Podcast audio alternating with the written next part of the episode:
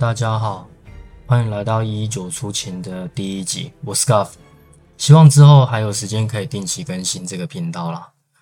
那为什么会开始这个频道呢？我先来介绍一下。呃，很多时候跟朋友聊天，他们都会很惊讶。我问说：“救护车也是你们哦？”所以好像很多人对一一九或是一一零都还傻傻分不清楚，对不对？所以就是希望借由线上消防员的身份，有机会可以跟大家谈论一下消防员的生活，还有一些真实的故事。同时，也希望可以破解一些迷思，然后聊一些大家可能没有想过的社会。同时，也可以了解一些大家习以为常的日常却不简单的消防。然后，大家应该都看过《火神的眼泪》吧？很多朋友都会疑问，是不是电视剧所以夸饰了一点？应该是说不是夸饰了，而是他把很多消防员工作的日常都浓缩在一起，所以可能也有一些人会说这样看起来很沉重。那第一集呢，我想要从如何成为一个消防员开始讲。要成为一个消防员呢，有两个管道，第一个是读警专或警大。毕业之后考消防警察四等或三等的特考，第二个则是高中或大学毕业之后满十八岁还没有超过三十七岁的话，可以直接报名消防警察特考。然后我自己就是属于第二种。然后很多人也会很好奇，为什么是消防警察特考？消防警察也是警察吗？还是他就是消防员？其实我们看到的消防员啊。都是属于警察特考里面其中一种警察类别。我们一般认知的警察，其实，在警察特考里面只是其中一个类别，叫做行政警察。同时间还有水上警察，就是我们说的海巡，然后消防警察，就我们看到的消防队员，还有很多像外事啊、犯罪防治啊、资讯啊等等，这些都算是警察特考的类别之一。那刚刚提到的消防警察特考都考一些什么东西呢？特考呃有分第一次的笔试跟第二次的体能测验。大部分的人遇到的问题几乎都是卡在笔试比较多，因为笔试是按分数排名，然后看他录取几个就呃排名前几这样。那笔试的部分，它总共考了六科，包括英文、国文、宪法、法学绪论、消防，还有灾害防救法规，然后火灾学跟物理化学。六科里面，它的规定是不能有任何一科是零分，或呃，还有一个是平均分数要高于五十分。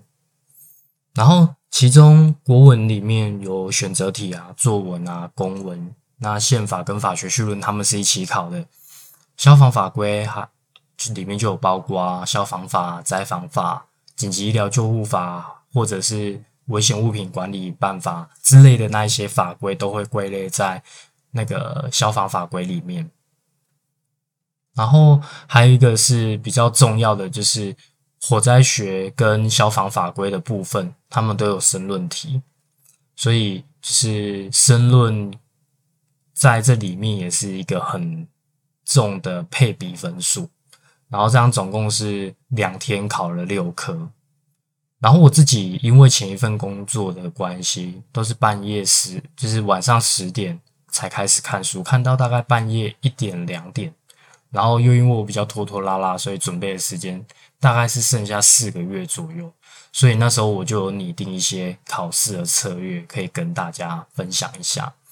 然后，当然，这个策略我也是还有跟其他的朋友聊天啊，就是一些同学他们也会分享他们的策略，可以大家可以听听看这样。然后，因为国文、英文、物理、化学的范围几乎都是从你呃幼稚园到大学，真的没有范围的，所以我就索性默默的希望他考我平常扶老奶。老奶奶过马路那种运气，然后倒是法学啊、火灾学啊、消防法规之类的，呃，好像大家都是从头开始学，所以我觉得那是最好从零分开始拿分数的，就是也是你完全没有读书就完全没有分数的几个科目，所以我觉得专业科目会是很多人拿来拿分数的重点。这样，然后我也有听到一些同学的分享，他们的方法是一直写申论题。然后考古题这样，像是宪法几乎都是考四字跟考古，那就是很很好赚的分数。那我会那么赶，是因为我决定考试的时间是已经是那一年的二月。那通常特考都是每一年的六月考试，所以才会搞得自己那么仓促。所以我建议，如果呃可以早早决定的话，大概七月就六月考完嘛。七月你就可以赶快报名补习班，好好读书。然后特考的分数在训练那一年，呃，应该是说在训练结束之后分发要填单位的时候，就会算进去某一个比重里。所以，呃，好好的考完特考的分数，在到时候要分发的时候会很有帮助。这样。那刚刚有提到第一试的笔试，还有第二试的体能测验吗？那如果你通过了第一试呢？我记得离第二试大概还会有两个月左右的时间。那其实用用两个月的时间来准备第二试的体能测验，真的是绰绰有余。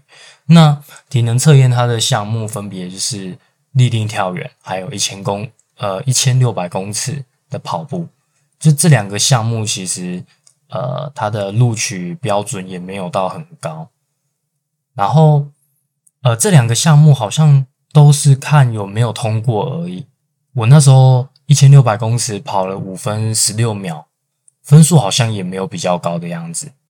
倒是立定跳远就真的是超可怕的，它并不是因为很难跳，或者是呃要求的标准很高，它就是。考试院只有规定你可以跳一次的机会，而且全程都有录音。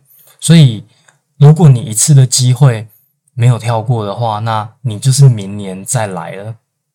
那我们知道，其实立定跳远有很多的不确定因素。虽然可以稳稳的跳，但就是会有一些人可能重心不稳啊，就往后仰。然后手压到后面的线，它就算手的线嘛，或者是你跳到那个跳远垫以外的地方，它就直接没有算分数，或者是你在跳的时候不小心踩线，就完全就没有机会了，就是一次机会。所以我也不太懂为什么考试院就是他把它限定在一个机会有什么样的因素这样。像那时候我们是先立定跳远完。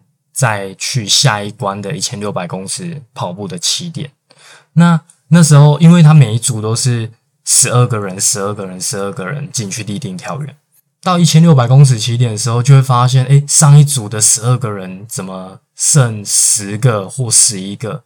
那个真的是压力超级大的，哎，就是立定跳远的策略，应该就可能真的只能稳稳的跳过一百九十公分就好，这样。然后我刚刚查了一下，才知道哦，好像一百一十三年开始的项目还有标准会有一点点修正。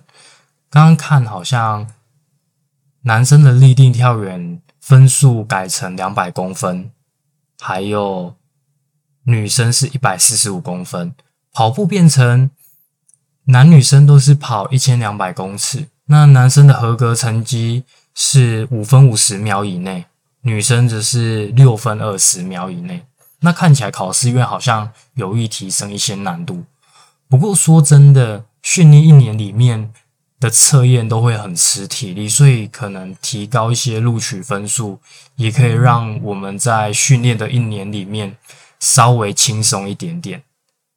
这个新的规定的部分，可能还是等考试院的简章出来之后再下载来看看为基准。那不过。呃，笔试啊，体能的策略大概可以参稍微参考一下，因为每一年应该都大同小异啦。那这些就大概是考消防员考试的情形，也是我刚考完特考最多朋友跟我聊天的时候问我的问题，就是考试的内容啊，怎么考啊之类的。